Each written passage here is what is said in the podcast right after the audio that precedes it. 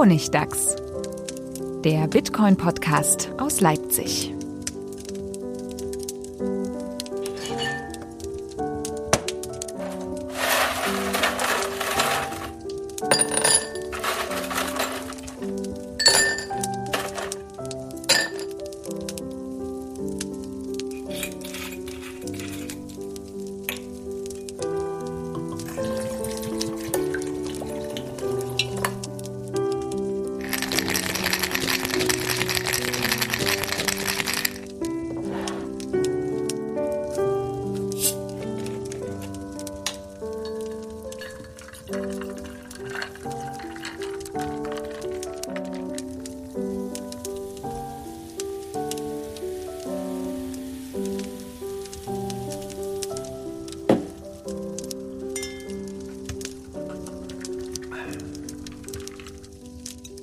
Willkommen zum Honigtags Nummer 59 in Summe und der erste Honigtags 2021. Alles wird gut. Hallo Manuel, hallo Stefan. Seid ihr gesund? Hallo. Ole ole.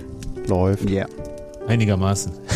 Klingt so, ja, ja, ja, ja, wie immer. Wir hatten ja keine sonst obligatorische Rückblicksfolge Ende des Jahres vom Chaos Communication Kongress, weil der ja nur remote stattgefunden hat. Ich war auch gar nicht da, weil nicht kombinierbar mit Familie und anderen Arbeitsprojekten. Habt ihr euch was angeguckt? Gibt es noch was zu berichten? Ja, ja, ich war online. Du hast doch geschafft, reinzukommen noch? Ich, ich bin noch reingekommen, ja. Was ich erst sehr spät merkte, man braucht tatsächlich trotzdem ein Ticket, auch wenn man nur remote dabei ist und auch wenn, das, so. auch wenn das Ticket 0 Euro kostet, aber ohne Ticket, du kommst da nicht rein. Kommst du nicht rein, ja. Ja, aber war, war wirklich schön umgesetzt mit äh, Work Adventure, nennt sich diese Plattform. Hat Spaß gemacht. Und äh, die ganzen Vorträge kann man sich ja hinterher jetzt noch downloaden und angucken. Hast du irgendeine Empfehlung, Bitcoin-related oder sonst irgendwie gesellschaftspolitisch relevant, die man unbedingt noch sehen muss? Geheimtipp. Ich habe noch gar nicht so viel geguckt. Das mache ich dann erst, das wird erst hinterher aufgearbeitet. Also ich habe tatsächlich rumgehangen so ein bisschen da bei der bei der Assembly ab und zu äh, und habe sowohl einen Vortrag über Bitcoin Energie, über Bitcoin und äh, und CO2 und so gehört, als auch einen gegeben. Ähm, die sind aber, glaube ich, beide nicht aufgezeichnet oder zumindest nicht, nicht so richtig offiziell oder so. Ähm, Und welcher aber war das war eine ganz interessante, der andere natürlich, ist doch klar. Der, der war, das war tatsächlich sehr, sagen wir mal, unterhaltsam, weil der, das war so ein Künstlertyp und der hat, der hat, der hat, es gibt irgendwie so eine, Zero X irgendwas Gruppe, weiß ich nicht, die machen irgendwelche Gedichte über Bitcoin und so und, äh, und also es, es war unglaublich polemisch, unglaublich, so der hat ganz viel vom Heat Death of the Universe gesprochen und so und dass Bitcoin ganz, ganz, ganz schlimm ist, ähm, aber war sehr unterhaltsam. Ich musste das dann alles so ein bisschen korrigieren. Oh toll, aber vielleicht können die ja noch ein paar Geschichten beiliefern zu unserem späteren Thema. Auf jeden Fall dann sehr apokalyptisch, ja. Ah. Ja, sowas brauchen wir auch. Aber was ich noch sagen wollte, ist, wir hatten ja ähm, Ende 2019 in unserer, in unserer Jahresabschlussfolge, da haben wir uns ja so ein bisschen gestritten, weil ich gesagt habe, oh, ey, 2019 war so ein verlorenes Jahr für Bitcoin, da ist überhaupt nichts passiert. Und das würde ich halt zum Beispiel jetzt als einziges, äh, was ich in dieser Folge, in dieser Jahresendfolge erwähnt hätte, ich gesagt, 2020 war so anders. Da ist Bitcoin irgendwie jetzt vom Preis abgesehen. Mein Eindruck war, da ist so viel passiert. Das war spektakulär. Krass. Aber ich okay. will da jetzt auch gar nicht lange drauf rumreiten. Machen wir jetzt einfach völlig ungeplant eine Review-Folge. Sehr gut. die damit auch abgeschlossen ist. Und eigentlich können wir jetzt zum wichtigen Thema übergehen, und zwar unsere äh, hochtechnische und sehr tiefgreifende Price Analysis. Und ich würde sagen, wir schalten zu unserem Korrespondenten nach Japan, S. Oh ja, Nakamoto.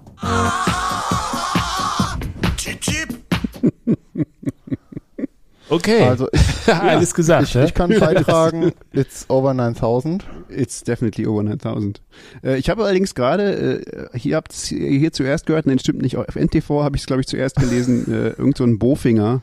Typi muss irgend so ein Wirtschaftsweiser sein, der sagt, äh, nein, ist nicht cheap cheap, ist eigentlich noch viel zu teuer. Sowas. Weil äh, nur Spielgeld. Und Christine Lagarde sagt, muss reguliert werden. Womit man eigentlich sagen kann, Mensch, du warst mal wieder prophetisch.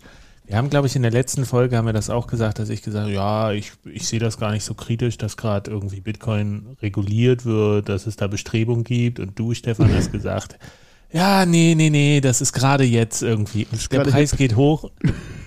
Und jetzt poppt das alles auf wieder und die furchtbar schlechten Artikel, die man überall liest. Es ist wirklich, als hätten alle Journalisten, und ich übertreibe jetzt bewusst, unterm Stein gelegen. Die letzten Jahre, die letzten zwölf Jahre und auf einmal ist Bitcoin wieder da und teuer, äh, billig, cheap, cheap. Und dann kommen wieder dieselben, genau dieselben Artikel. Es ist wirklich, ich verliere, Ist ich verliere den unglaublich, Glauben. Ich verliere den Glauben. Also auch es ist immer die gleichen Argumente so und die also äh, nee es ist durch nichts gedeckt und Aber es, ist, ist- doch nur Spielgeld für Spekulanten Aber es ist doch die gleiche Situation wie immer. Die armen Journalisten haben halt, was weiß ich, zwei Stunden Zeit, den Artikel zu machen und gucken, was schreiben die anderen Kinder. Das schreibe ich jetzt auch und äh, ja.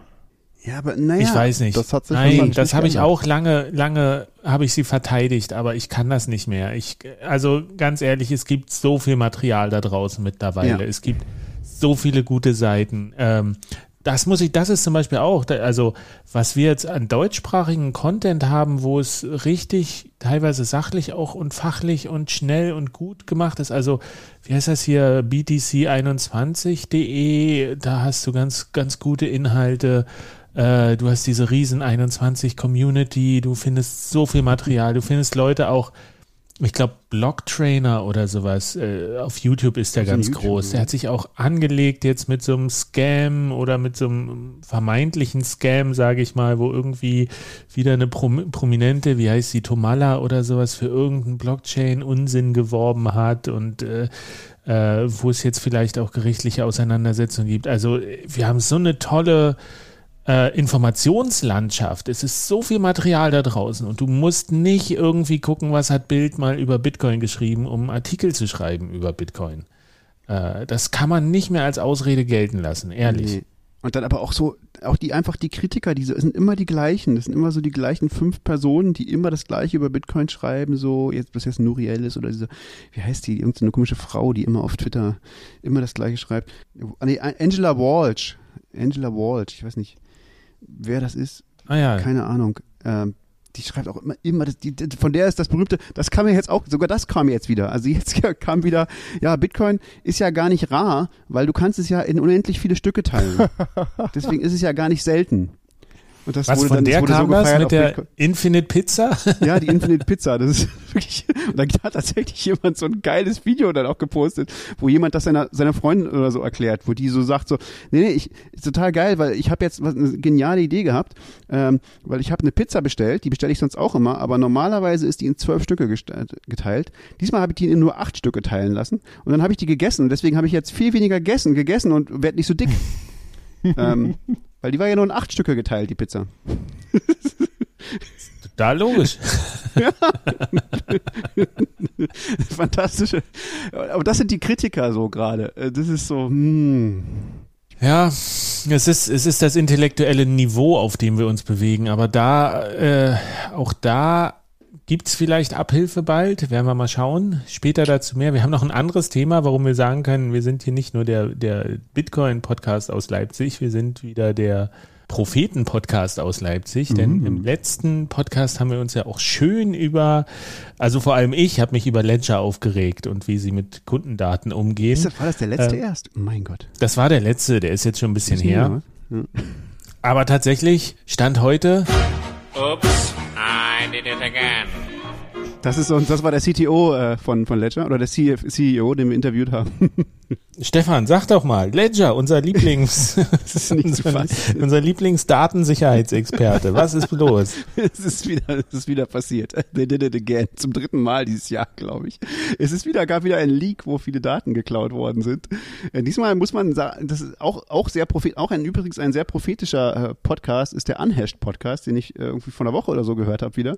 Und die hatten tatsächlich darüber gesprochen, dass ja all diese Menschen scheinbar, das wusste ich auch nicht, aber auch Ledger, aber, aber eben auch die, ähm, die Leute, die bei Unhashed mitmachen, sind zwei von, ich habe jetzt die Firma vergessen, es ist nicht Bitrefill, sondern es ist irgendeine so andere Firma, die so, so Kryptostil und so ein Kram verkauft, keine Ahnung. Ähm, ähm, aber all diese Firmen benutzen, das, das war mir nicht klar, aber es gibt eine Firma, die heißt Shopify.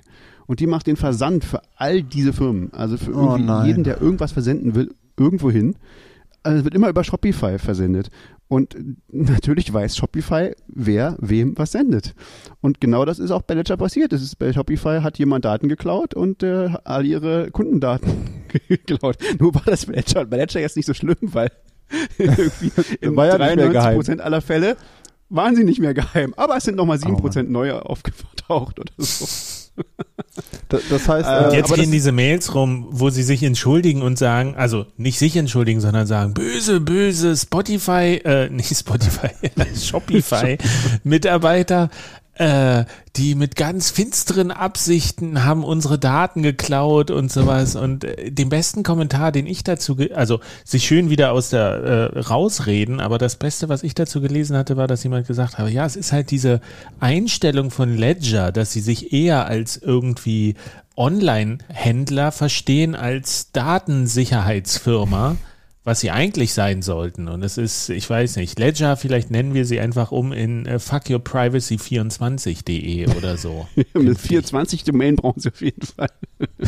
Das ist sehr wichtig. Weil deine Daten sind rund um die Uhr gefährdet. Ja, ist fast, aber das ist natürlich wirklich ein systemisches Problem. Das, mir war das eigentlich klar, dass diese, diese Versenderei auch so dermaßen zentralisiert ist. Also, dass scheinbar jeder Versandhändler den gleichen Versender benutzt. Äh, das aber ist eigentlich auch egal wen. Aber das, das Problem ist natürlich grundsätzlich, wenn, wenn du irgendwas von irgendwem bestellst, dann gibt es scheinbar nicht nur eben diese Firma, die, die das Zeug versendet, weil das machen die gar nicht selber, sondern es gibt eben noch immer so einen Anbieter dahinter, der, der Versand macht. Und, und der weiß dann halt deine Adresse und äh, was du bestellt hast. Und also das ist schon ziemlich, ziemlich abgefahren, finde ich. na, wurde denn noch mehr geleakt? Bitte? Wurde denn noch mehr geleakt oder nur der Kram von Ledger? Weiß ich nicht genau. Habe ich soweit habe hab ich noch nicht äh, durchgelesen, aber ich glaube, in dem Fall ging es tatsächlich nur um Ledger. Also mehr habe ich nicht gelesen, aber kann auch sein, dass mehr war. Also weiß ich nicht. Es ist halt so schön bequem. Ja, genau. Es ist halt bequem und äh, das ist spannend fand ich irgendwie auch in diesem Unhashed Podcast äh, hatten die eine ganz äh, hatten die interessante Idee. Ich glaube, das gibt es tatsächlich schon irgendwo. Ich weiß gar nicht in Japan oder Korea oder so. Und es klingt total naheliegend und ich frage mich, warum das noch niemand macht. Ist, wieso braucht irgendein Anbieter von irgendwas, der irgendwas versendet, deine Adresse? Wieso äh, kann zu dem nicht irgendeine Nummer geben, die die Post weiß?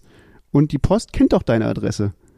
Warum kann die Post nicht, nicht beliebige Nummern zu deiner Adresse matchen ähm, Hm. und dir irgendwas schicken? Wieso muss irgend, ich meine, die Post weiß sowieso, wer wem was schickt. Das, das lässt sich nicht verhindern. Und ob die das jetzt mitschreiben oder nicht, weiß ich nicht, aber es lässt sich jedenfalls nicht verhindern, dass sie es wissen. Ähm, aber, aber warum bieten die nicht einfach an, dass ich den Leuten irgendeine ein, einmalige Nummer gebe und die matchen sie dann und schicken sie es an meine Adresse? Das ist ein total naheliegender und total einfacher Service, glaube ich. Das wäre großartig. Dafür würde ich das doppelte Porto zahlen. Ja, und ich glaube, das würden Manchmal. viele Leute tun, ehrlich gesagt. Und, und das gibt's, glaube ich, tatsächlich. Äh, das scheint es tatsächlich auch irgendwo zu geben. Ich habe jetzt vergessen, wo es war, aber irgendwo in Asien, glaube ich. Und das, das, das finde ich äh, unglaublich, dass da noch keiner drauf gekommen ist vorher. Es klingt so ein bisschen nach Reverse Postfach.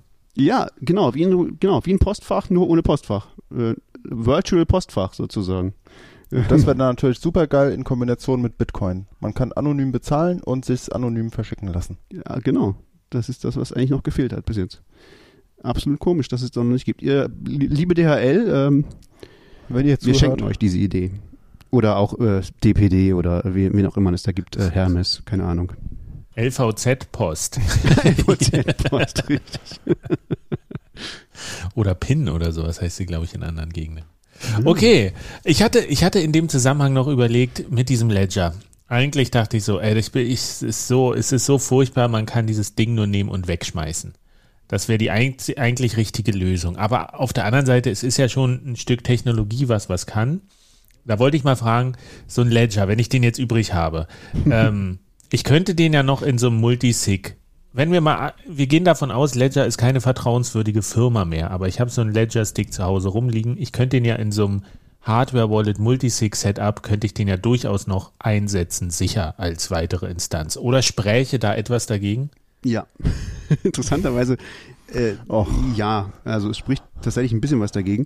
Also äh, es ist, du kannst ihn tatsächlich in Multisig einsetzen, aber er ist tatsächlich bei Weitem der schlechteste von allen äh, Hardware-Wallets, die dafür geeignet ist.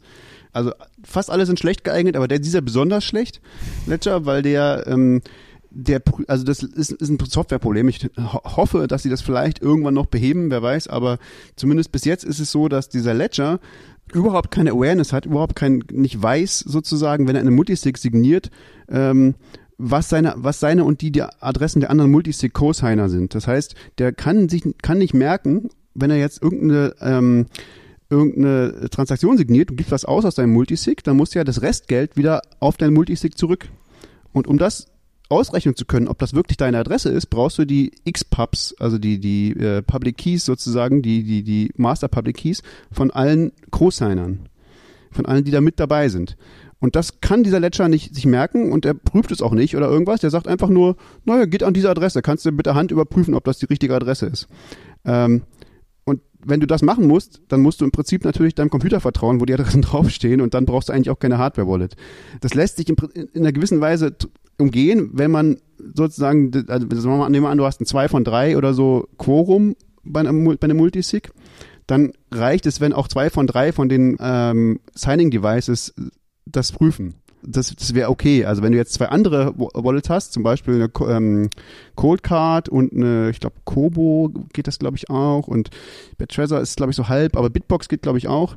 Also wenn du, wenn du sozusagen zwei hast, die das vernünftig überprüfen, dann ist es okay, wenn die, wenn die dritte das nicht macht.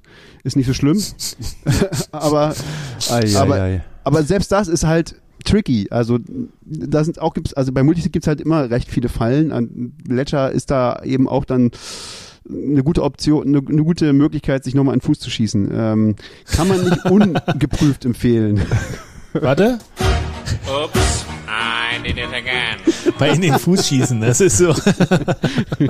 Das ähm, Ledger ist so der Freund, den man irgendwie mitschleift, der eigentlich nicht die, die Aufnahmeprüfung bestanden hätte, aber weil, weil man eine coole Gruppe ist, hat man ihn irgendwie mitgenommen.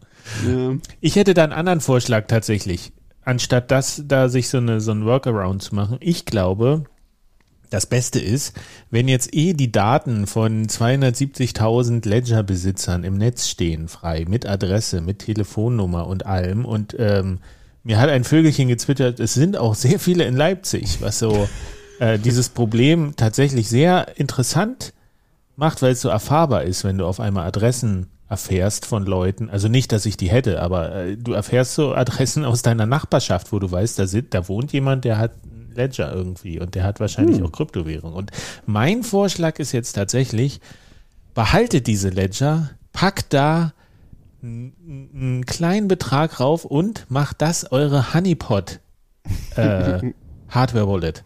Dass wenn mal jemand einbricht, liegt die irgendwo rum. In der Schublade, ganz Äh, oben. Oder ihr, ihr könnt die anschließen und sagen, ja, okay, hier liegen jetzt 50 Euro in Bitcoin drauf oder 10 Euro in Bitcoin oder je nachdem, was so äh, plausible deniability erfordert in eurem Fall. Aber nutzt diesen, wenn, wenn das nicht mehr dazu geeignet ist, sinnvoll äh, eure Daten, sei es jetzt Kryptowährungen oder privaten Daten zu schützen im Ledger-Kontext, dann nutzt das doch einfach als Honeypot für mögliche äh, Angreifer oder sowas. Dann versteckt ihr eure, kauft ihr jetzt euch eine ordentliche Hardware-Wallet, nutzt die oder macht ein Hardware-Wallet Multisig-Setup und lasst. Und das ist einfach nur noch der, der Lockvogel, der rumliegt und ähm, der unwissende Angreifer nimmt den mit und ist dann zufrieden und dann. Aber liebe Wäre Gangster, jetzt mein Vorschlag, bevor ihr ihn wegschmeißt. liebe Gangster, das macht natürlich niemand. Wenn ihr irgendwo so einen Ledger findet, da ist bestimmt alles drauf. Ja, weiß man's oder weiß man's nicht? Aber wer kauft sich, ganz ehrlich, wer kauft sich eine, eine frische, neue, richtig gute Hardware-Wallet, um die dann als Honeypot rumliegen zu lassen? Machen die meisten ja auch nicht. Dann nimmst du lieber die, die eh schon so ein bisschen, äh, ist, eh ich sie jetzt wegschmeiße, mache ich da einen Honeypot draus. Ja, man, man kann Idee. auch auf, tatsächlich nicht mehrere Accounts auf einer äh, Hardware-Wallet haben. Das geht nicht, liebe, ähm, liebe Behörden und liebe Angreifer. Und das Ja, das ist so wie ein Konto. Eine Kontonummer, da ist genau ein Betrag drauf. ja, so ist das bei Hardware-Wallets. Die Hürde Schön. first. Hätten wir das geklärt. Wir haben noch, Samsung hat meine Idee geklaut, in Klammern, bevor ich sie hatte. ja, Einer, der ist schon jetzt die Überschrift für das Jahr 2021. ja, nee, ich habe irgendwie jetzt äh, gelesen, das, das fand ich ganz, ganz äh, faszinierend. Ich hatte doch, ich habe doch dieses Projekt äh, WeNote heißt das, äh, also so wie man also sozusagen alte, ich hatte schon öfter immer diese Vision, nicht immer, also eben eben schon seit seit, weiß ich nicht, vielleicht zwei drei Jahren oder so, dass ich, dass man alte ähm, Handys es ist ja tolle Hardware und die wird immer toller und, und davon gibt's Milliarden und die kann man prima als zum Beispiel als äh, Bitcoin Full Nodes benutzen, aber man kann die auch für alle möglichen anderen Sachen benutzen. Ähm, und das geht halt mehr oder weniger prima, äh, ist gar nicht so einfach, wie man denkt, aber, aber ja, kann man machen.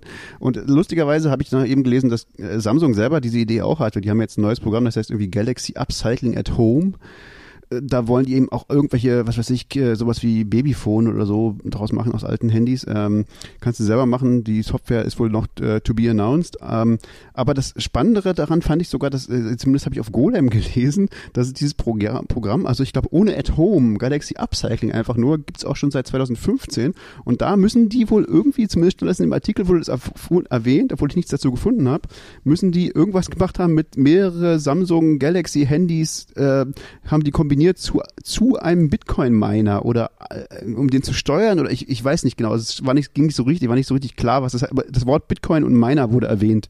Also in diesem Zusammenhang ist, das hat mich interessiert, aber ich habe nicht rausfinden können, ähm, was, was da tatsächlich mal angekündigt wurde. Aber scheinbar haben die schon 2015 eine ähnliche Idee gehabt, äh, wie ich dann wahrscheinlich irgendwie ein, zwei Jahre später und äh, das vielleicht auch gemacht, wer weiß.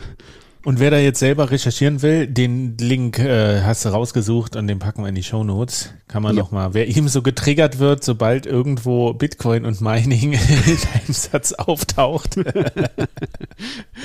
da geht eine Lampe an. Aber du hast, du hast schon ein schönes Stichwort geliefert, was ich ganz interessant finde, nämlich das, das Thema Projekt. Wir hatten ja das in der letzten Folge auch schon ein bisschen angeteasert, dass wir ein bisschen, die letzte Folge endete ja, ich sag's mal vorsichtig, auf Moll und dass wir ein bisschen über positive Sachen jetzt im neuen Jahr sprechen wollen. Und das ist so, bei Bitcoin, man rutscht von einem Projekt ins andere. Das ist so ein Phänomen irgendwie, sobald man anfängt, was mit Bitcoin zu machen und sich mit Leuten auszutauschen, schwupps, ehe man sich umsieht, ist man irgendwie in einem Projekt mit drin und macht irgendwas. Und äh, ich weiß nicht, wie es bei euch ist. Ähm, also bei dir, Stefan, hatte ich jetzt vergessen, dass du ja noch diesen WeNote irgendwie schon gebaut hast und äh, bist jetzt auch in einem neuen Projekt drin. Ja. Ich bin irgendwie in zweieinhalb Projekten drin, wo ich gar nicht weiß, wie es eigentlich passiert ist so richtig. Manuel. Langeweile hat irgendwie niemand. Genau. Mein neues Projekt ist nämlich jetzt gerade gestartet, deswegen wollte ich da gerne ein bisschen was zu erzählen. Erzähl Magic, doch mal was darüber. Future Money. Uh, warte, yeah. warte, warte. Äh, was ein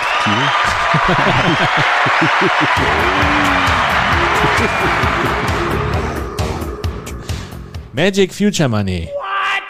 What? Äh, erstmal danke, Stefan. Du hast nämlich diesen Titel erfunden. Hab ich das? Äh, du erinnerst dich? Nee. Beim letzten regulären Bitcoin-Stammtisch haben wir über das Projekt erzählt. Und zwar ähm, geht es um die Zukunft des Geldes. Da hatte hm. ich ja den Vortrag gehalten beim Bitcoin-Themenabend. Ein Thema, was mich schon seit irgendwie, seit ich mich mit Bitcoin beschäftige, umtreibt, nämlich ist Bitcoin jetzt schon das Ende der, der Fahnenstange, was ja oftmals aus dem Bitcoin-Kosmos kriegt man so ein bisschen den Eindruck. Oder wie werden wir in Zukunft generell bezahlen? Welche Form wird Geld haben? Wie wird das mit der Gesellschaft interagieren? Diese Fragen haben mich interessiert und ich habe ganz lange in der, auf den ganzen Treffen in der Finanzbranche, wo ich war, immer rumgefragt, wo ich dazu recherchieren könnte und habe nichts gefunden. Wusste nie jemand was so richtig. Und gleichzeitig habe ich gesucht in der Science-Fiction-Literatur, weil ich dachte, naja, die, die sich mit der Zukunft auseinandersetzen, vielleicht können die uns was erzählen, war aber auch nicht so. Gibt's nichts. Und dann hatte ich eben diesen Vortrag da gehalten, Magic Future Money, und habe das so ein bisschen aufgearbeitet, mal systematisch und zusammengefasst. Und da kam am Ende diese Frage auf, wie kann man das denn ändern? Wie können wir denn ein bisschen was über Magic Future Money, wie wir in Zukunft bezahlen werden, erfahren? Denn ähm, das ist ja in Geschichten und sowas, das ist ganz wichtig, dass wir so diese Prognosen von Visionären haben und dass das mal durchexerziert wird, fiktional. Und da kam so die Idee auf, naja, man müsste mal einen Schreibwettbewerb machen. und das habe ich jetzt gemacht. Tatsächlich. Wahnsinn. Einfach Magic mal so Future gemacht. Money. Und dann hat er das einfach getan. Ja, ich war total. Naja, das ist so mit Herzensprojekten. Ich weiß ja, ich, ich das ist tatsächlich irgendwie, ich habe da nochmal drüber geschlafen und dachte, das interessiert mich jetzt tatsächlich. Und ich kann mir vorstellen, dass, dass ich so Ideen, die, der Hauptgedanke ist, Ideen zu farmen. Nicht Yield Farming zu machen oder sowas Abstraktes, äh, was so im DeFi-Bereich ist, sondern tatsächlich so eine gesellschaftliche Debatte anzustoßen vielleicht auch und zu sagen, was sind denn so, was, was brauchen wir denn als Ausblick? Weil der Punkt ist ja auch, die, die technische Entwicklung ist immer auch direkt gekoppelt an so Science-Fiction-Prognosen. Weil wir irgendwie gelesen haben über Tricorder und wie man in Zukunft äh, bestimmte Sachen machen kann und was es für technische Entwicklung gibt, weil jemand diese Idee hat und die aufgeschrieben hat und die einfach mal durchexerziert hat, haben sich Leute hingesetzt und gesagt, ja, das baue ich jetzt. Geil. Also warum, warum versuchen denn Leute Laserschwerter zu bauen? Doch nicht, Ja, die weil haben sich jetzt noch nicht so äh, durchgesetzt. Nee, die sind noch nicht so weit. Aber ich meine, Handys und Tricorder und keine Ahnung, was Jules Verne alles vorhergesagt hat, das ist so, das ist so interessant. Und tatsächlich kann ich ja sagen, also dieser Wettbewerb ist jetzt gestartet. Es gibt einen Schreibwettbewerb, jeder kann Geschichten einreichen, äh, bis 5000 Wörter, bis Ende März läuft der und äh, es soll ein Buch entstehen. Und jede Geschichte wird mit einer Million Satoshi belohnt. Das war Also auch jede, interessant, als ich, wird, ne? Genau, jede veröffentlichte Geschichte. Äh, das waren dann 100 Euro damals, als ich mir das überlegt habe. Zwischendurch waren es jetzt 320 Euro. Eine Million. Uh. Eine Million. Wir machen, wir machen Magic Internet Money Millionäre. Das, Geil. das, und, und jetzt ist eh Lockdown, also alle haben Zeit. Insofern, wenn ihr das hört, überlegt mal, macht mal mit. Schreibt eine schöne Geschichte. Es gibt eine Jury, eine sehr hochkarätige Jury tatsächlich. Die sucht dann die Geschichten aus für das Buch. Und dann, ähm, das ist die eine Hälfte von diesem gesamten Projekt. Und dann gibt es noch einen Blog, wo so ein bisschen geguckt wird, was gibt es denn schon für Visionen über das Geld der Zukunft? Äh, was in, wie taucht das in Büchern manchmal schon auf? Wie kann man so eine Idee entwickeln für die Zukunft? Also wenn ich jetzt keine Idee habe, wie schreibe ich denn so eine Geschichte? Gibt es da so ein bisschen Inspiration? Und es gibt noch einen extra Podcast. Ich podcaste fremd, Kriegst Leute. nicht genug, ja. Nur, dass ihr es wisst. Und da, das ist tatsächlich sehr interessant. Da habe ich nämlich jetzt, der Podcast ist noch nicht raus, der kommt jetzt am Sonntag, vielleicht vor oder kurz nach hier diesem Podcast. Da habe ich nochmal mit einem Zukunftsforscher gesprochen und der hat mir nochmal das erzählt, eigentlich genau, warum das zum Beispiel auch bei Journalisten der größte Fehler ist, den sie machen können, zum, also zum Beispiel im Bereich Geld. Sie gehen zu Leuten aus der Finanzindustrie und fragen sie, wie die Zukunft des Geldes aussieht. Mhm. Und das sind einfach die falschen Leute. Die Definitiv. beschäftigen sich nicht damit. Und das ist tatsächlich, also das ist wissenschaftlich, kann man das belegen. Das sind die sogenannten involvierten Experten. Mhm. Das ist nichts Schlechtes. Die sind einfach so in ihrem Metier drin. Plus diese gesamte Branche ist so ein bisschen vorsichtig ausgedrückt träge. Aber das ist so interessant, sich mit solchen Leuten zu unterhalten, die sich systematisch mit der Zukunft auseinandersetzen, die systematisch untersuchen, wie Science-Fiction-Geschichten besser Prognosen für die Zukunft geben können als echte Experten, Wissenschaftler und Ingenieure. Und da kann man wirklich viel draus lernen. Und ich finde das halt so interessant. Ich habe dieses Projekt gemacht, eigentlich, damit ich selber was lerne, wie es immer so ist. Und das ist so eine schöne Reise. Und da lade ich jetzt jeden gerne ein, da äh, mitzumachen.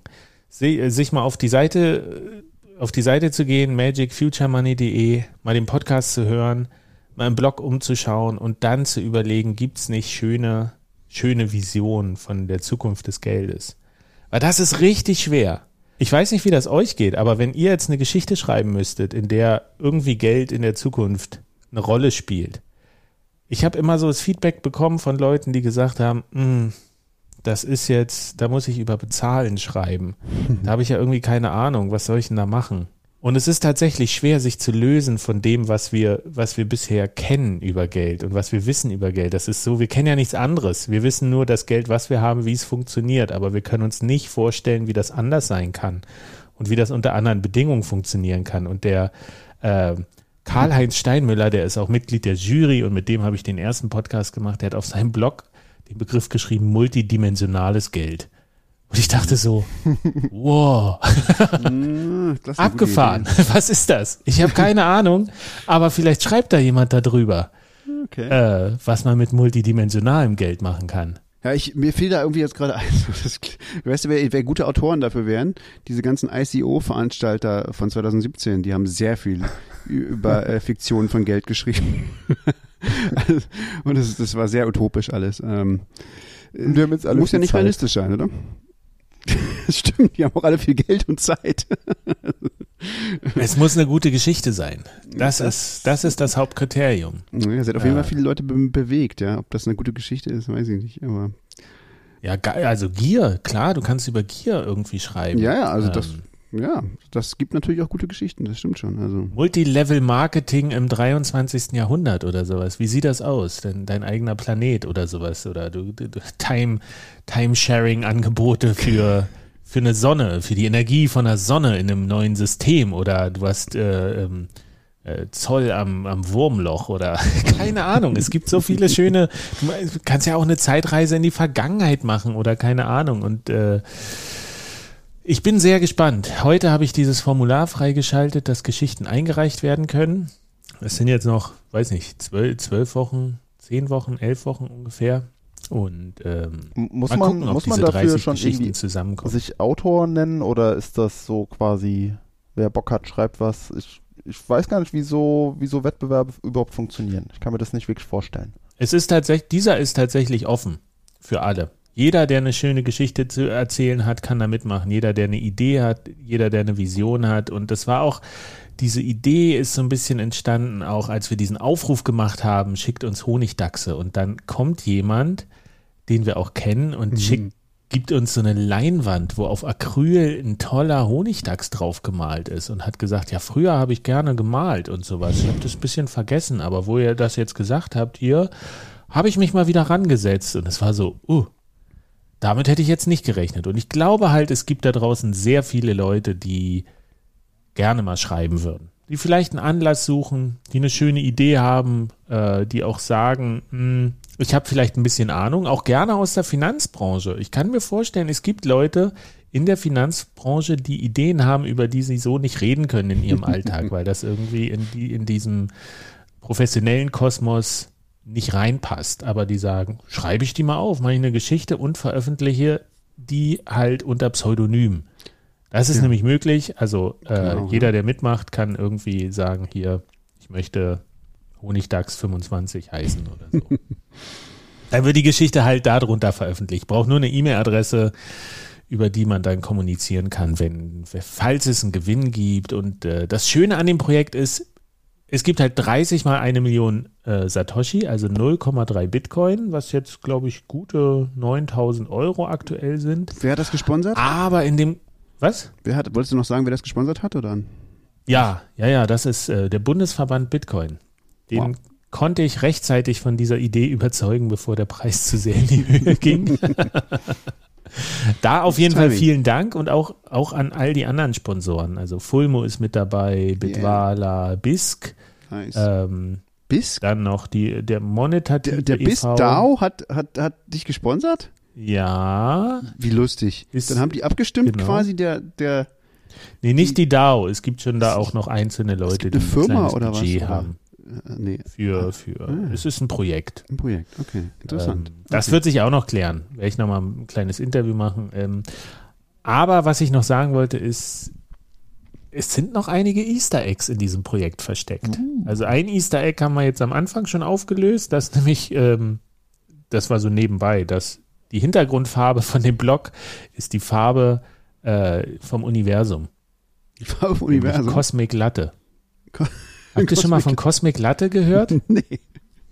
Es, es gab mal Wissenschaftler, die haben das Licht aller sichtbaren Galaxien irgendwie genommen und den Durchschnitt berechnet und dann geguckt, welche Farbe hat das Universum. Und äh, dann gab es nämlich einen schönen Wettbewerb ähm, für den Namen für diese Farbe. Also es ist so ein leicht grünliches Beige. Es gab einen Wettbewerb, wie man diese, diese Farbe nennen sollte. Und ich finde Cosmic Latte ist so schön, das haben sie halt für äh, in Reminiszenz Galileo Galilei genommen äh, weil, weil irgendwie die Milchstraße heißt Via Latea. Ah, Genau, das ist es. Und, äh, da gab es noch andere schöne Namen, das fand ich sehr gut. Cappuccino Cosmico, Big Bang Beige, Skyvery oder Unibeige. Okay. Nice. Und das finde ich halt so schöne Ideen, da kann, da kann man noch eine Geschichte draus entwickeln. Und dann, also ich meine, schon das ist ja ein Grund, was. mal wenigstens die Webseite anzugucken, weil man muss ja dieses Cosmic, wie, nee, wie heißt es? Äh, Cosmic Latte?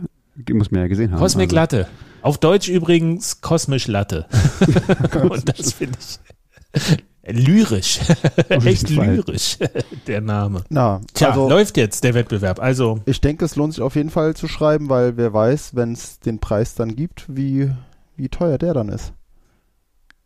Im März? G- Ja, du kannst es wirklich. also- Eine Million Satoshi im März, wer weiß. Eine Million. Hm. Und es ist wirklich eine schöne Webseite, muss ich auch sagen. Also ich war total blown away, wie, wie ihr das so schnell, also wie du das so schnell, und mit, du hast es ja nicht allein gemacht, aber wie du das so schnell hingekriegt hast, das, das ist alles so gut gemacht. Ich bin total beeindruckt. ja, es ist ein Herzensprojekt. Es ist Ja, einfach, ich habe da irgendwie Lust gehabt und ich habe so diesen leichten Hinweis bekommen, es gibt so viele gute Ideen in, in der Bitcoin-Community. Es fehlt immer an Leuten, die sie umsetzen. Hm. Also ähm, man muss schon auch viel Klinken putzen. Ich will Ja. jetzt nicht sagen, Geld ist kein Problem. Das auf die Beine zu stellen, war jetzt nicht irgendwie, ich habe hier äh, mal kurz äh, ein Telefonat gemacht und dann läuft das Ganze. Das ist schon ein großes Projekt, weil da muss ein Buch entstehen und dieses Buch, sich das refinanziert oder nicht, diese Geschichten werden ja auch unter CC-Lizenz veröffentlicht. Das E-Book wird es auf jeden Fall kostenlos geben und wenn man es schön machen will, vielleicht noch ein bisschen mit Illustration und äh, sowas wie Lektorat darf man nicht unterschätzen und das kostet Geld und äh, wenn das schön gedruckt werden soll ähm, und es fließen halt irgendwie ein halbes Jahr Arbeit rein. Also das Ja. sind schon ein paar Punkte, aber das ist halt, und wir haben halt diese Gesamtsituation, nenne ich es mal vorsichtig, äh, wo alle sagen, ja, oh nee, Sponsorgelder haben wir gerade nicht. und da ist so der Glücksfall Bitcoin. Weil Ja. da hast du, also dass der Kurs jetzt hochgegangen ist, das ist halt Zufall. Ja. Das freut mich natürlich, weil das Preisgeld dadurch steigt und dass der ganze Wettbewerb attraktiver wird, aber damit konnte, kann man ja nicht rechnen.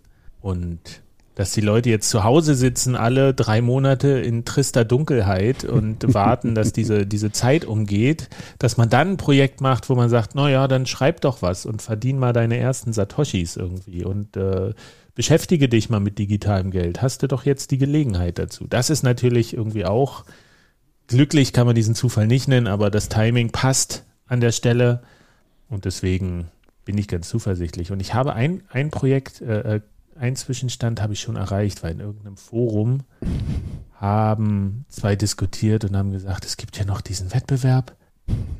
Da geht es um Geld in der Zukunft. Ich weiß nicht recht, was ich davon halten soll. Bezahlung in Satoshi, was ich noch nie gehört habe und wohl in Botcoin umrechenbar ist. Ich wüsste nicht mal, wie ich das in Euro umgewandelt bekomme.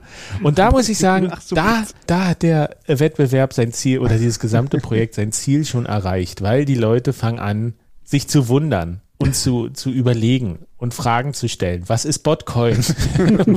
Du meinst natürlich Bitcoin. Bitcoin. Wieso finde ich nichts im Netz, wenn ich Botcoin google? Ja. Und vielleicht, vielleicht überwinden sie sich und sagen, ich riskiere es mal. Ja, das Äh, cool. Ich habe eine schöne Idee, einen Wettbewerb. Ähm, ich werde in einem Buch veröffentlicht mit einer guten Geschichte und dann habe ich halt diese Satoshis und Ja, äh, wer mal weiß. gucken, was ich damit machen kann. Und wenn sie dann rausfinden, dass es 10.000 Euro sind, äh, jeder einzelne Wettbewerbsbeitrag.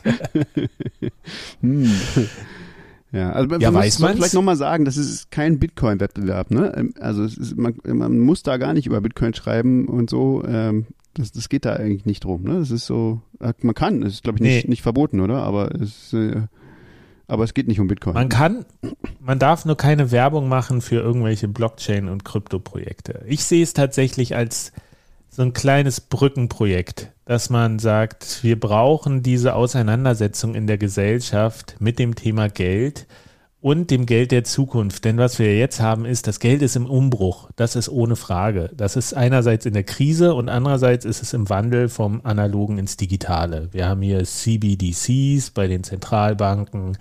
Wir haben Facebook, die versuchen irgendwie sich jetzt durch ein Rebranding äh, doch noch irgendwo auf dem Digitalgeldmarkt zu platzieren. In China laufen große Bestrebungen. Und wenn das Problem ist halt, wenn wir als Gesellschaft nicht anfangen, darüber zu diskutieren, was das Geld der Zukunft ist, welche Ideen wir dafür haben, welche Ängste, welche äh, Vorstellungen, was uns wichtig ist, dann überlassen wir dieses Feld eben diesen großen Playern, die es jetzt schon entweder innehaben, Richtung Banken geguckt oder die den Digitalraum schon so mächtig besetzen. Apple, Google, Facebook etc. Und das ist eben, ich denke, es ist ganz wichtig, dass wir eine gesellschaftliche Debatte führen. Und deswegen habe ich dieses Projekt auch bewusst so niedrigschwellig angesetzt, dass wirklich jeder, das Einzige, was du brauchst, ist eine Geschichte.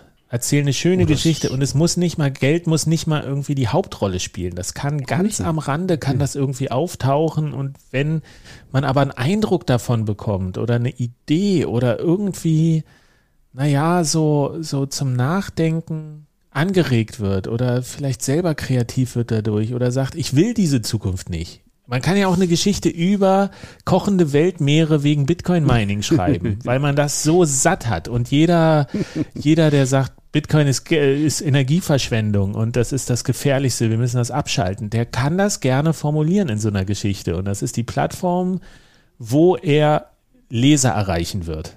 Definitiv. Denn ich glaube, so wie ich da, also dieses Projekt hat echt offene Türen eingerannt. Es gibt so viele Leute, die Interesse daran haben, was da als Ergebnis rauskommt.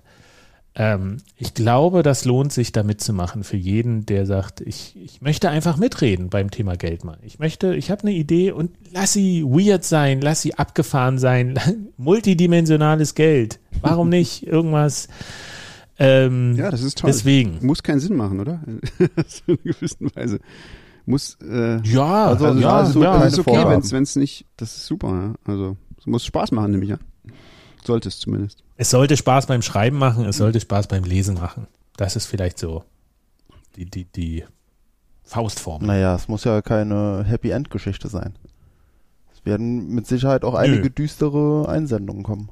Ich hoffe doch, ich hoffe doch. Es gibt ja auch, ich glaube, vor einiger Zeit hat so ein recht bekannter deutscher Science-Fiction-Autor hat auch nochmal Bitcoin-Mining so schlecht gemacht und gesagt, das ist alles so uh, und, und furchtbar, alles, was ich weiß darüber, ist so schlecht. Na, dann soll er die mal eine Leute Geschichte an, schreiben. die will ich auch nochmal gezielt ansprechen und sagen, ja, formulier das, mach die Dystopie. Es muss auch nicht auserzählt sein, weil es gibt ja eine Begrenzung. Es soll jetzt nicht ewig lange Geschichten sein. Man muss nicht komplette Gesellschaften entwerfen. Es reicht, wenn man so eine Mikrogeschichte an der Stelle erzählt, die aber tatsächlich vielleicht diese Angst oder diese Befürchtung oder diese Sorge thematisiert und die richtig gut mal plastisch macht, vielleicht auch nachvollziehbar und einen Anlass bietet, darüber zu reden. Ja. Einfach. Na, vielleicht entdeckt ja auch jemand, äh, dass er echt ein toller Schriftsteller ist und schreibt dann ein Buch, ne? Wer weiß, ja. Also, solche Wettbewerbe sind ja schon irgendwie auch Chancen für Leute. Ich hoffe, ich hoffe. Ich, also ich habe von vielen Leuten gehört, die so gereizt sind. So, die sagen, ah, Lust hätte ich schon. Ob sie es dann am Ende machen, wir werden sehen. Also ich sage mal, wer jetzt was einreicht, hat noch sehr gute Chancen. Gelesen Es zu werden, zumindest. es das frage ich noch mich so keiner- Wettbewerben. Was machst du denn, wenn jetzt da tausend Leute schreiben? Wer, wer liest denn das alles? Tau also mit 1000 ist nicht zu rechnen. Okay. Das ist, ähm, das ist so. Ich werde auf jeden Fall alle Geschichten lesen Okay. und ich muss die aufbereiten und anonymisieren für die Jury. die werden anonymisiert sogar. aus Zukunftsforschern Wow. und Autoren und äh, ähm, Hackern und Buchhändler sind dabei. Und du bist und selber gar nicht in der Jury dann, oder wie? Ich bin nicht in der Jury. Uh. Nein, nein, das ist, das ist tatsächlich, ich habe das outgesourced. Und ich glaube, das ist auch die richtige Variante, das zu sagen. Also da sind wirklich auch preisgekrönte äh, Science-Fiction-Autoren dabei und äh, Journalisten und das ist, äh, glaube ich, mh, hat man gute Show. Wenn man die überzeugt kriegt, dann weiß man, dass man eine richtig gute Geschichte geschrieben hat.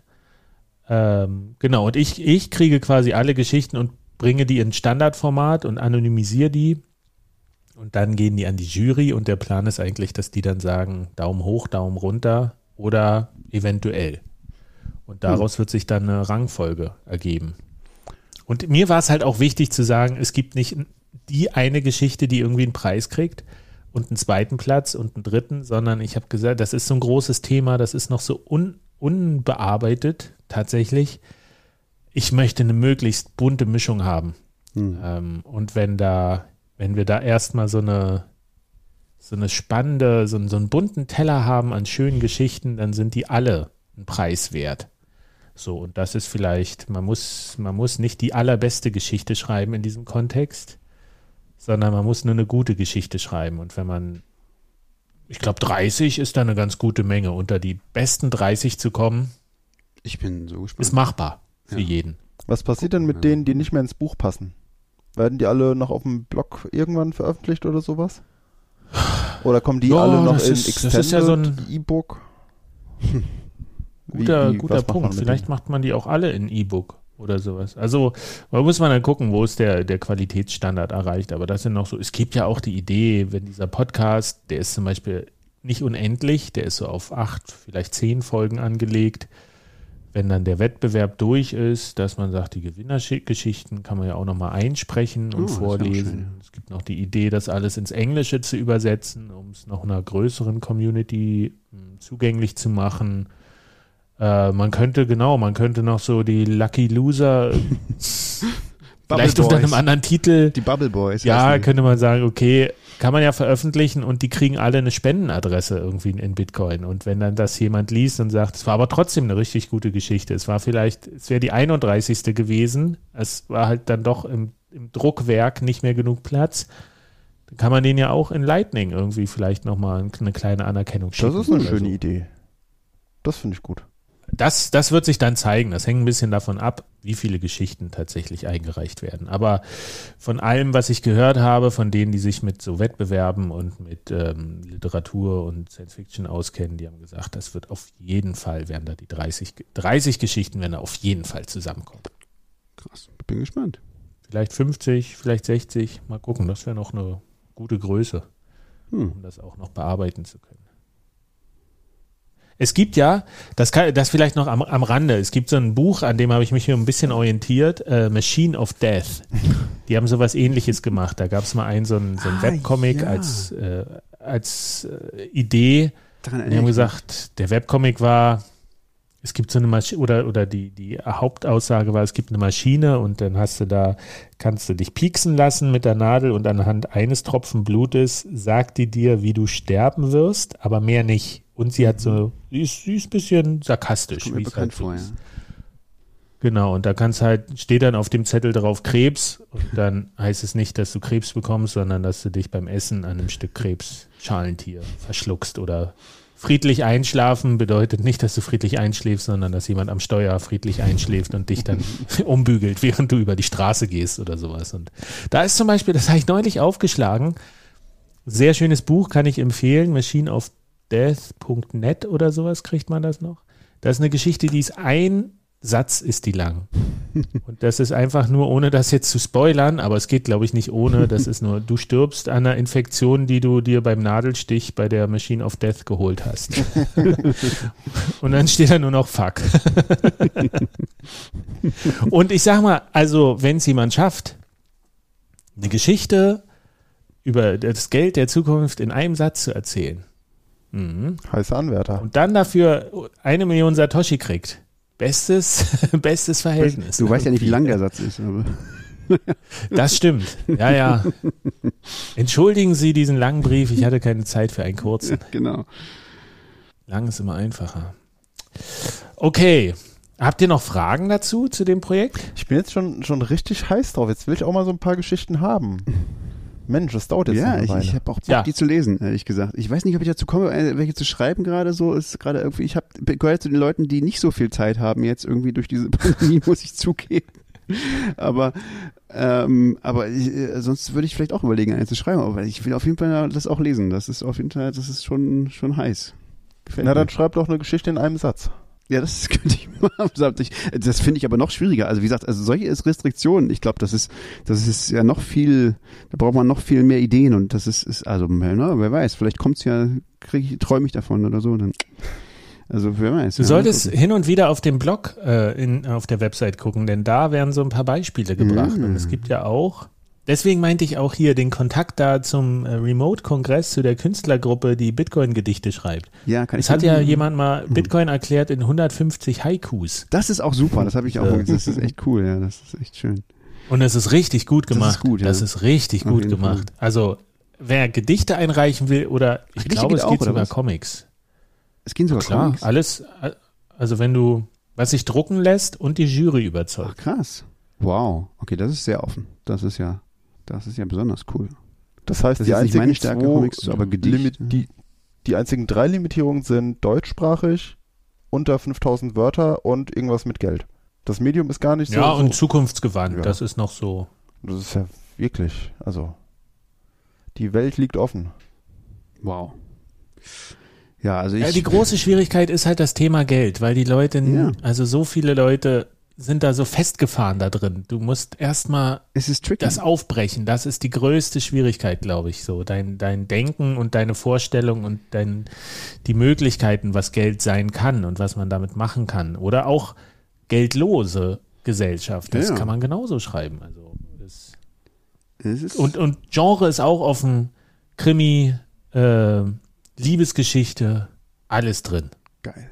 Gedichte, sowas. Wir werden sehen. Es wird ein bunter Strauß, hoffe ich. Es Ich ist hoffe, ein tolles es wird ein Projekt. Ich bin total angefixt. Ich finde es total toll. Also, weil es ist auch einfach mal was, was ganz anderes. Es ist geil. Also, es ist irgendwie schön. Ich, es ist schön. Es ist ein guter, guter Anfang fürs neue Jahr, finde ich. Ich glaube auch. Ich glaube auch. Das wird, das ist so mein Projekt für dieses Jahr. Und dann, ähm, auf jeden Fall geht immer mal wieder auf die Seite. Die Easter Eggs werden so, werden so nach und nach erklärt werden. Yeah. Vielleicht oder es gibt Hinweise oder so.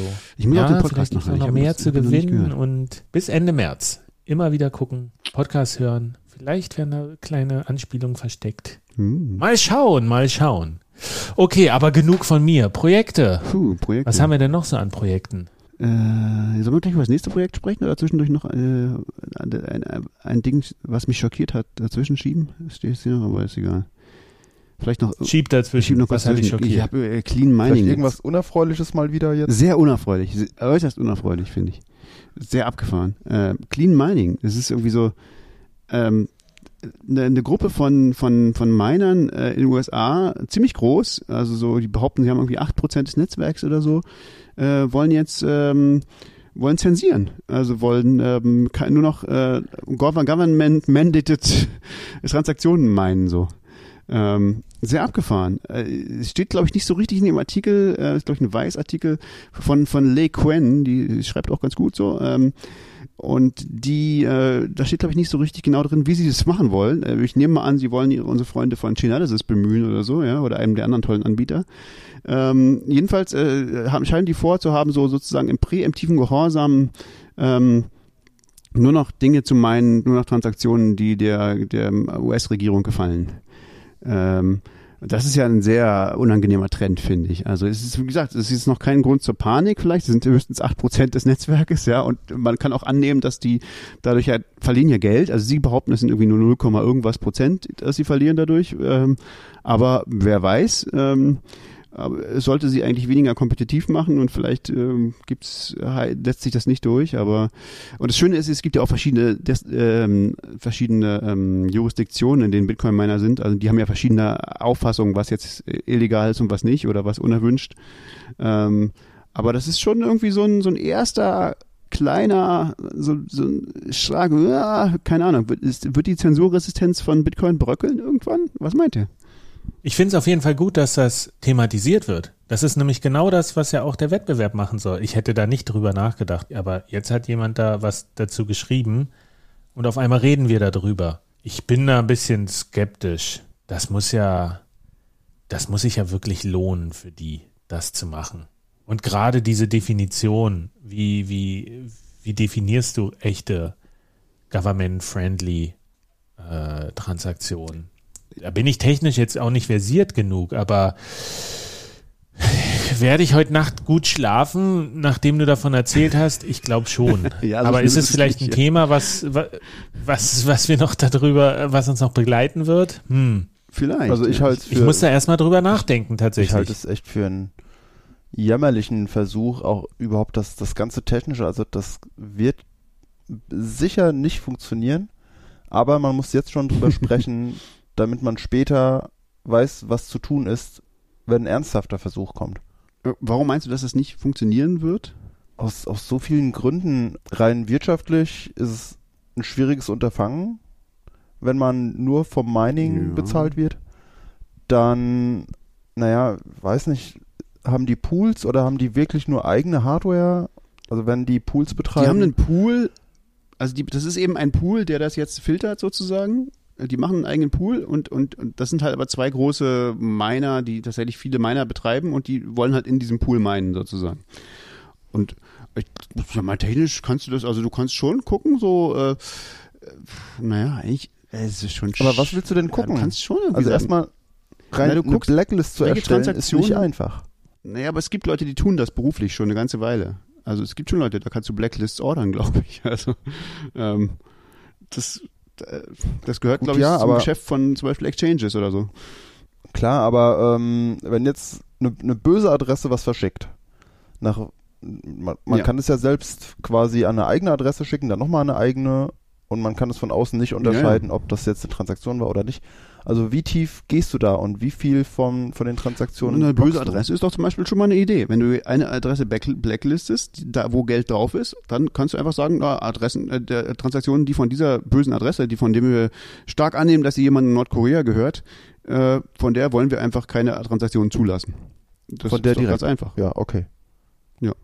Ja gut, aber dann ist ja trivial, das noch an eine andere Adresse zu schicken und dann erst. Ja, Na klar. Wo, Ach wobei, das nee, ist- du hast natürlich recht. der, der, Ich die kann's nicht an eine andere nicht weg. Adresse Also, nee, Ja, nee, du gut, kannst klar. es nicht an eine andere Adresse schicken. Nee, nee. stimmt, also natürlich ja, ja, hilft das im Moment nicht, das, um das zu blockieren, weil es gibt ja noch andere Miner zum Glück. Aber ähm, gäbe es die nicht, wären alle Miner in den USA und alle würden sagen, äh, wir machen jetzt nur noch Clean Mining, dann hätten wir ein Problem mit Bitcoin. Dann wäre es irgendwie so ein okay, bisschen meine sinnlos. Idee war quasi das äh, Säubern von Coins, bevor ich die an eine Exchange schicke. Aber das geht ja nicht mehr, weil, weil die Zensur da eine Ebene weiter unten angreift. Hm, hm, okay, da muss ich doch Genau. nochmal drüber nachdenken. Aber gut. Ja, äh, es ist, es ist sehr, 8%. Ja, also wie gesagt, also ich glaube tatsächlich, also es ist halt die Frage, ob sich das wirtschaftlich jetzt durchsetzt. Ja. Das werden wir sehen. Aber, keine Ahnung. Aber, aber was weiß ich, also es gibt schon Möglichkeiten fürs, für, sagen wir mal, wenn jetzt das der, der US-Regierung gefällt, dann könnten sie die ja irgendwie subventionieren, diese Meinung. Zum Beispiel. Äh, und dann äh, wäre es jetzt vielleicht schon wieder anders aus, ja. Also, mh, Und dann also, wiederum interessanter neuer Angriff, würde ich mal sagen. Dann sind die plötzlich wirtschaftlicher als alle anderen normalen Miner, die nur das Mining Reward kriegen. Genau. Ist denkbar, oder? Es ist, ähm, also, ich, ich finde es interessanten und irgendwie noch nie dagewesenen Vorstoß. Es ist schon ziemlich crazy. Ähm, und in Zusammenhang mit so, wie gesagt, schon existierenden Analysisfirmen ist das, finde ich, schon auch irgendwie so ein bisschen, ja, es ist also mir, mir ich, ich finde es schon ein bisschen beunruhigend, muss ich sagen. Mich wundert tatsächlich, wenn du sagst, das war noch nie da gewesen, weil das klingt jetzt, ähm, weiß ich nicht. Äh, ich hätte jetzt eher gesagt, ist, ist das schon wieder aktuell? Hat da tatsächlich noch nie jemand drüber nachgedacht? Das kann ich mir gar nicht vorstellen in den zwölf Jahren. Ja, drüber, drüber nachgedacht haben sicherlich viel, aber meiner, die tatsächlich zensiert, also, also es gab sicherlich schon irgendwie meiner, die irgendwelche speziellen Transaktionen irgendwie, das, aber, aber dass, dass jemand das so klar sagt, so wir äh, sozusagen, wir machen, äh, wir meinen nur erwünschte vom, vom, vom, vom, äh, vom, äh, von der Regierung erwünschte Transaktionen und äh, wir, wir machen das sozusagen mit äh, mit Anbietern, die das, die das, äh, die Blacklisten für uns erstellen. So, äh, und die gibt's ja. Also das habe ich so noch nicht gehört. Und das ist schon, das ist so antithetisch zu dem, wie Bitcoin funktionieren sollte, dass ich das schon erschreckend finde. Mhm. Ich finde es aber von einer anderen Blickrichtung her hochinteressant, denn bisher war ja immer so der, der Ansatz, wenn man Bitcoin kontrollieren will, muss man halt die Schnittstelle zu den, zu den Händlern, zu den Börsen oder zu den Banken, irgendwie da muss man ansetzen, wo quasi in der, in der echten physischen Welt man einen Hebel ansetzen kann. Wenn jetzt quasi der nächste Ja. Move wäre, naja, ich zensiere jetzt auf Blockchain-Ebene, das wäre dann quasi, okay, alles andere hat nicht funktioniert und können wir nicht kontrollieren. Es ist, ja, das stimmt. Also es ist auf jeden Fall interessant, finde ich, dass dieser, das ist auch eine Attacke, die ich so noch nicht, also die ich nicht erwartet habe, irgendwie so, muss ich sagen. Ist schon, ich, ich finde es sehr spannend, was daraus wird. Ähm, keine Ahnung. Mal schauen, mal schauen. Also ist jetzt noch nicht so super dringend, wie ich es letztes Mal auch über äh, Regulierung äh, von Bitcoin gesagt habe und jetzt ist die Lagarde schon wieder frei von der von der Kette gelassen. ja, Ich sag mal, bis zum nächsten Podcast haben wir noch Zeit, oder? ich denke, bis dahin ist Bitcoin noch nicht tot. Also noch, wir, wir sagen euch rechtzeitig Bescheid, wenn Bitcoin tot ist, keine Angst. Kommen wir zu unserer neuen Rubrik. Oh ja, neue, neue Serie, neue Rubrik. Ähm, Bitcoin, wie nennen wir sie Haben eigentlich? wir eigentlich schon einen Namen dafür? Nicht so richtig, ne? Ähm, vielleicht sollen wir sie einfach so nennen wie die Initiative? Ich weiß nicht. ja, Ja? sag mal. Net Positive Money? Ja, das lassen wir die Katze aus dem Sack. Also ich beschäftige mich ja schon seit äh, ungefähr einem Jahr oder ein bisschen mehr ziemlich intensiv mit, mit äh, Bitcoin und den Auswirkungen aufs Klima. Ähm, also es geht um, das ist ja oft, wird auch oft genannt, so Bitcoin äh, ja, führt zum Hitzetod des Universums, habe ich jetzt gehört, und ähm, macht alles kaputt und äh, und es ist ja alles Verschwendung und so weiter.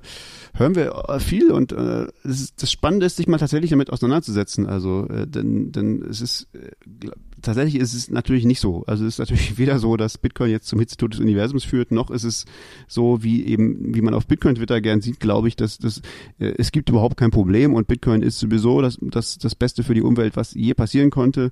Das ist, glaube ich, auch zu früh, das zu sagen. Und ähm, ich finde es ganz spannend, sich mal damit zu beschäftigen und vielleicht auch was zu tun dafür, dass das besser wird. Also dass, dass wir auch sagen, mit gutem Gewissen sagen können, ja, Bitcoin ist tatsächlich ein nett positiver Einfluss, ein, ein Geld, was, was positiv ist für die Umwelt ins, oder für, fürs Klima jetzt speziell.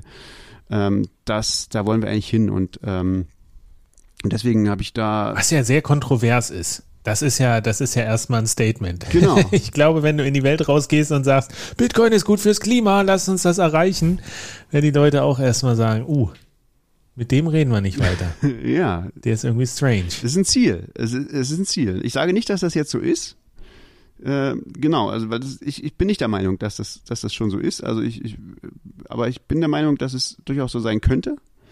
Ähm, und, und dass wir, dass es ein Ziel ist, das man erreichen sollte.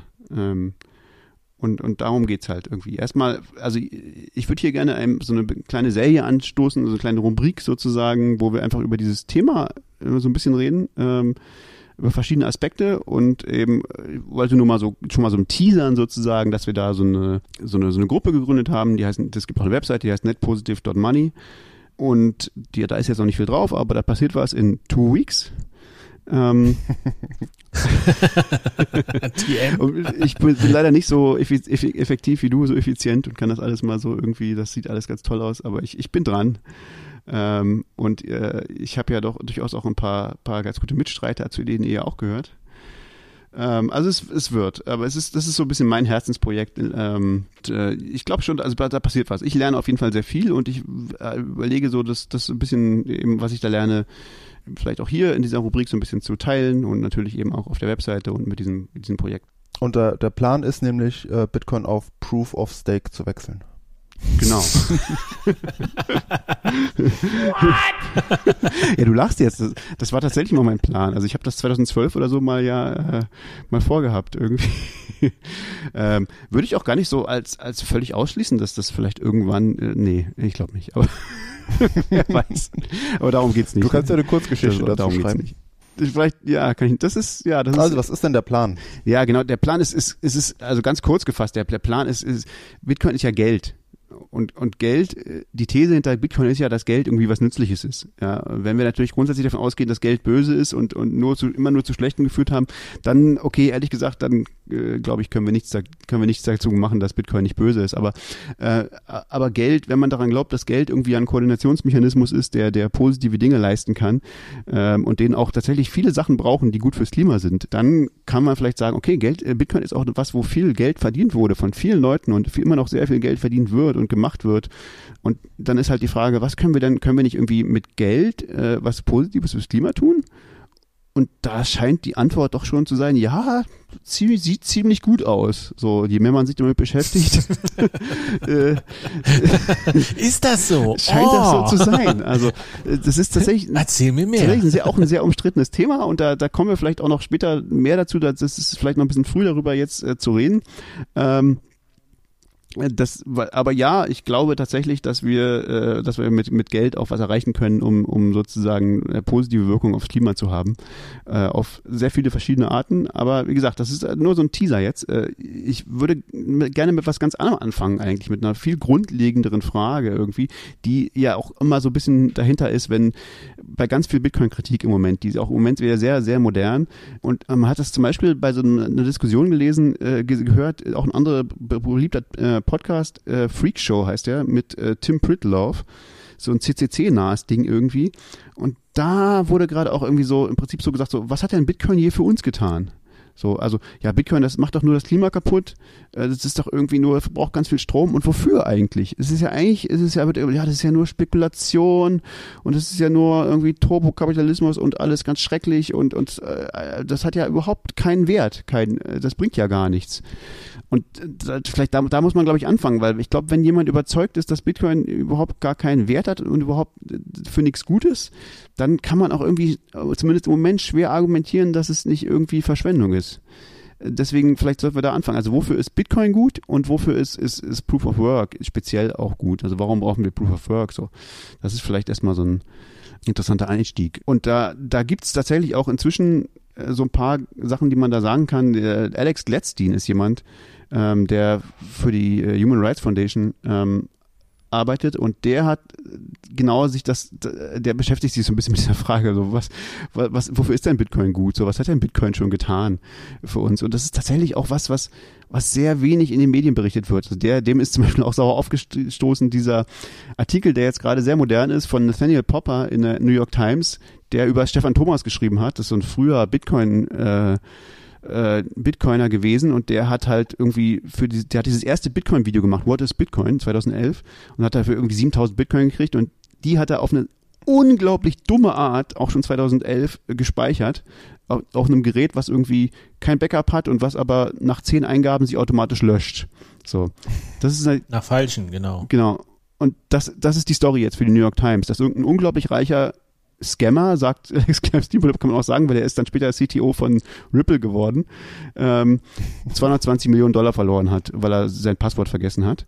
Ähm, das ist so die Story, die die New York Times über die äh, über Bitcoin schreibt und äh, die wurde natürlich auch äh, auch echt, das ist unglaublich, habe ich heute dann gelesen, wurde wurde wieder gegogelt, äh, wieder wieder hochgeholt in der Tagesschau, im Spiegel und in der FAZ. Äh, es ist äh, stattdessen, äh, Alex Levson sagt, Reality, millions of people around the world using Bitcoin to escape, escape inflation, financial isolation, frozen bank accounts und extortionate remittances.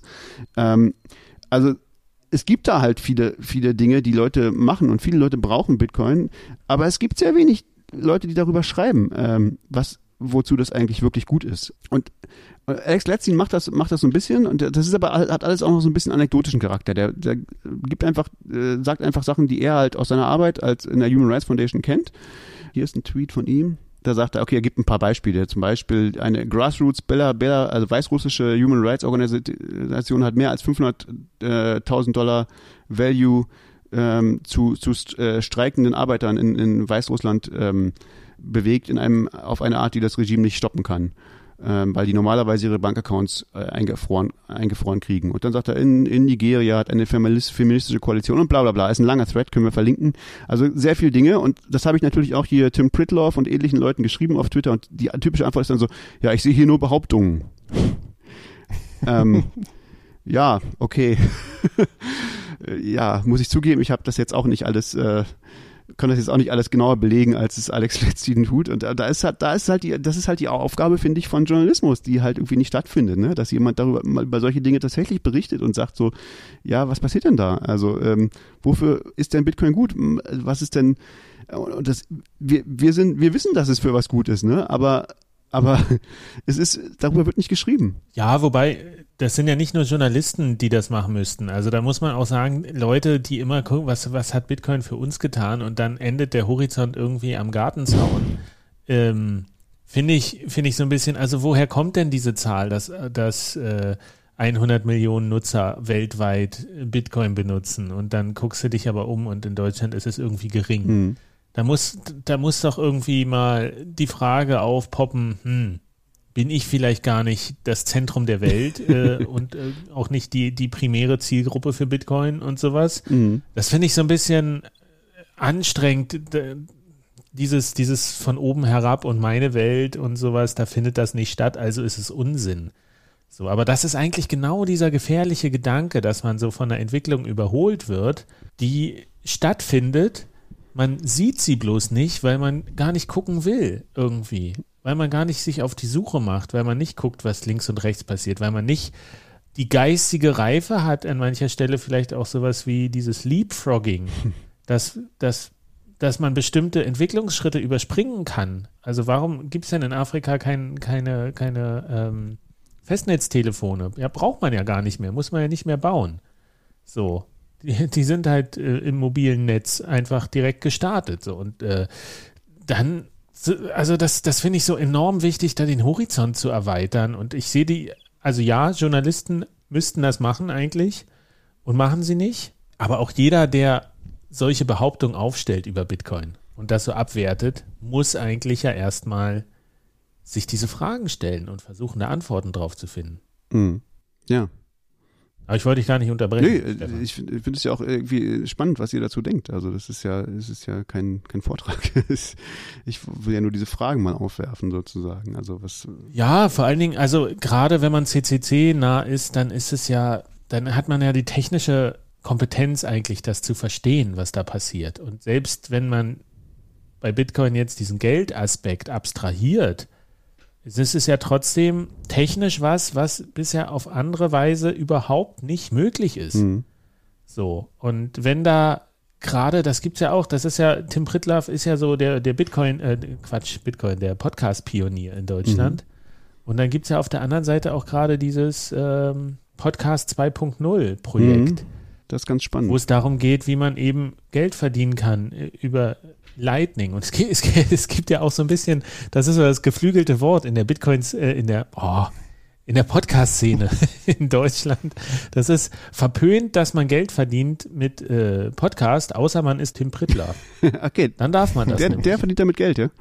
Okay. Der verdient damit viel Geld, Hm. ja, äh, auch zu Recht, also das will ich ihm gar nicht absprechen, aber es ist so dieses, ähm, ja, alle regen sich darüber auf, dass, dass die großen Anbieter, äh, Spotify, Google, Apple, Podcast gerade übernehmen Mhm. und das auch total vermarkten und die Content-Anbieter, die eigentlichen kreativen Leute wieder leer ausgehen, wie bei Musikern, ja, und dann gibt's ja diese technische Entwicklung man sagt, ah, nö, das gucke ich mir einfach nicht an, weil das ist ja, das verbraucht ja Strom. äh, oder so. Ja. Das ist so, ich, ich verstehe es einfach nicht. Ich verstehe nicht, wie, also, wie groß kann ein Schatten sein, dass der unüberspringbar ist an manchen Stellen. Aber das ist so, ja, gut, da könnte man jetzt auch ewig drüber reden. Naja, wir arbeiten dran.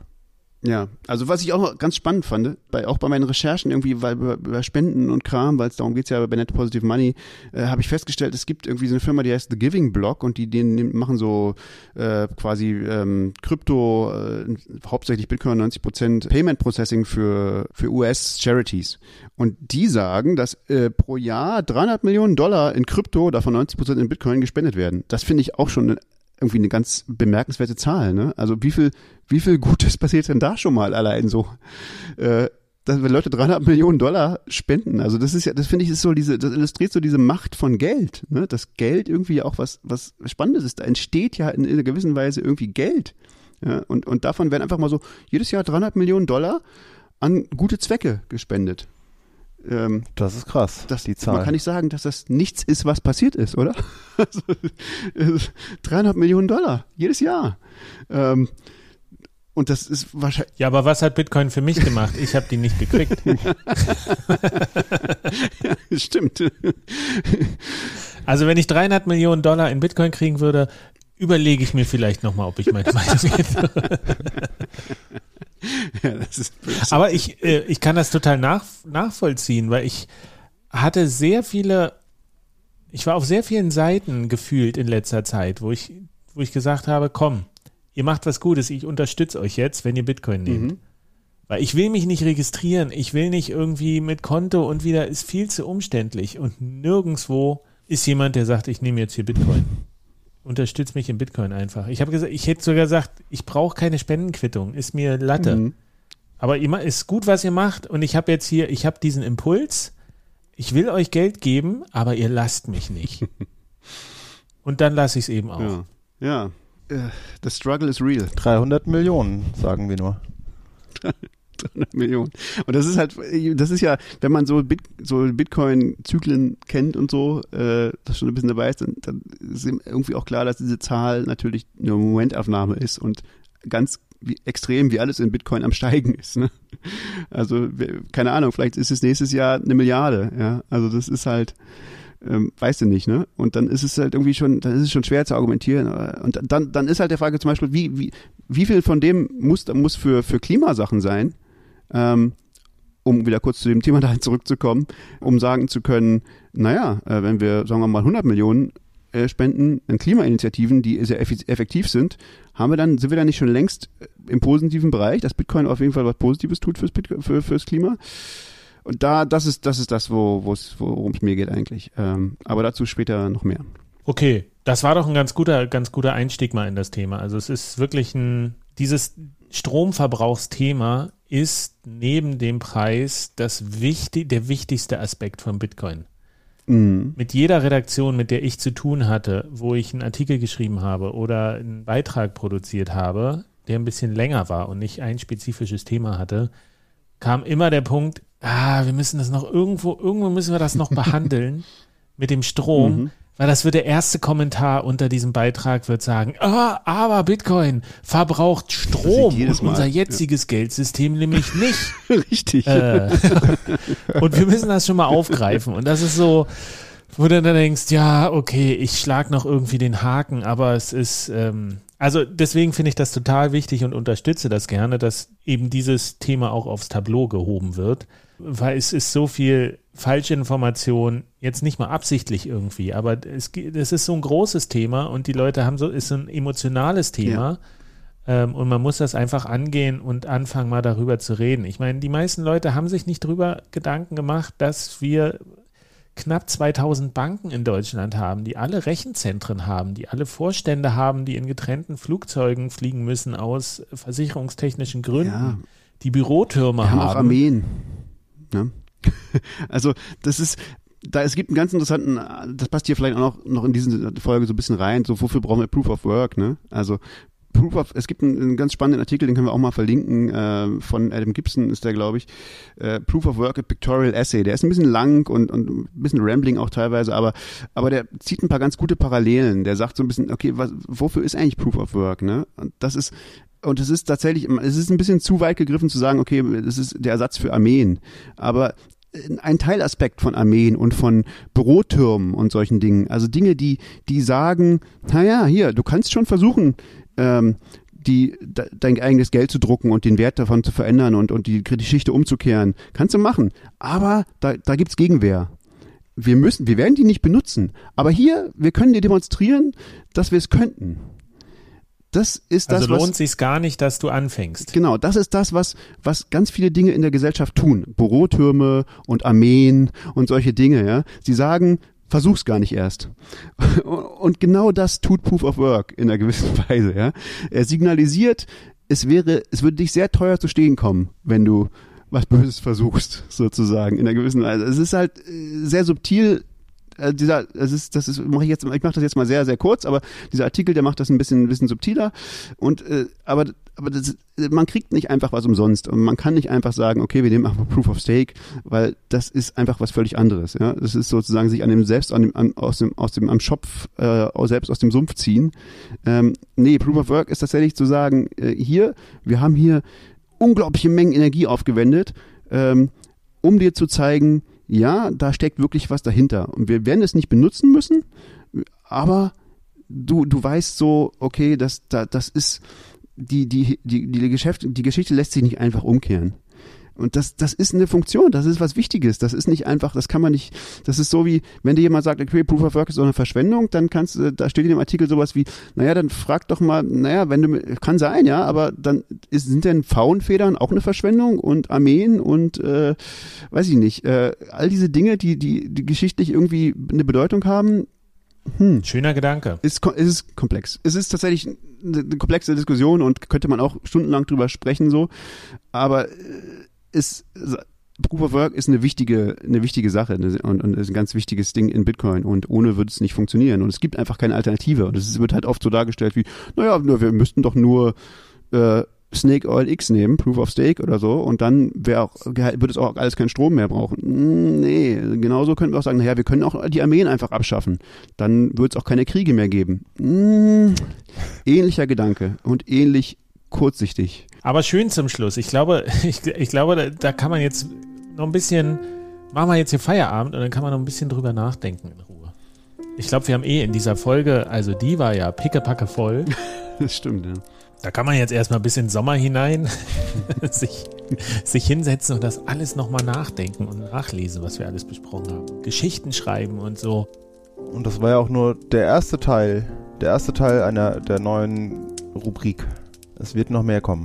Ja, und der erste Teil des, des, des Magic Future Money äh, Wettbewerbs, äh, es ist ja also die Ankündigung. Das ist, da passiert einiges. Dieses Jahr geht los mit so viel spannenden Dingen. Mit Feuerwerk. Ja. Überall Feuerwerk. Feuerwerk. Passt mal auf, dass ihr alle fit genug bleibt, dass ihr uns folgen könnt. Absolut. So, machen wir Schluss, oder? Reicht langsam. Ja, ich glaube, es reicht. Wir haben ja wieder Ja. ziemlich überzogen, ne? Ja, aber kann man schon mal. Komm, im, im Januar haben wir noch Kredit bei den, bei den Hörern. Im Dezember wird es dann wieder ein bisschen eng. Gut. Schön. Also, mir hat es großen Spaß gemacht, mit auch. euch mal wieder zu diskutieren. Ich hatte, neulich hatte ich so das Bedürfnis, aus Nichts heraus, so abends dachte ich, jetzt in Prag im Parallelny Polis stehen an der Bar mit allen coolen Leuten aus der Bitcoin-Community und einfach ein Bier trinken, plaudern über dies und das und jenes, Bitcoin bezogen, nicht Bitcoin bezogen. Das habe ich echt vermisst. Dafür war das heute hier so ein kleiner Ersatz, für mich zumindest. Vielen Dank dafür. Ich hoffe vielleicht auch die Leute, die uns zuhören, haben jetzt wieder so ein bisschen den Eindruck, dass nicht alles weg ist. Und wir werden uns wieder treffen auf Konferenzen und wir werden Bier Ja. aus Lightning-Automaten zapfen für einen spottbilligen Preis und andere Spielereien. Das wird's alles geben. Wir werden plaudern und uns treffen. Es gibt noch mehr. Verrückte als euch. Es gibt nicht nur, nicht nur den Preis. Ja, Es nimmt wieder alles Fahrt auf. Definitiv. und wir freuen uns drauf und sind mit dabei. So ist es. Und ihr hoffentlich auch. In dem Sinne, Oops, I did it again. We did it again. Überzogen, Ja. again, egal. macht's gut und verschlüsselt eure Backups. Macht's gut. Tschüss. Ciao.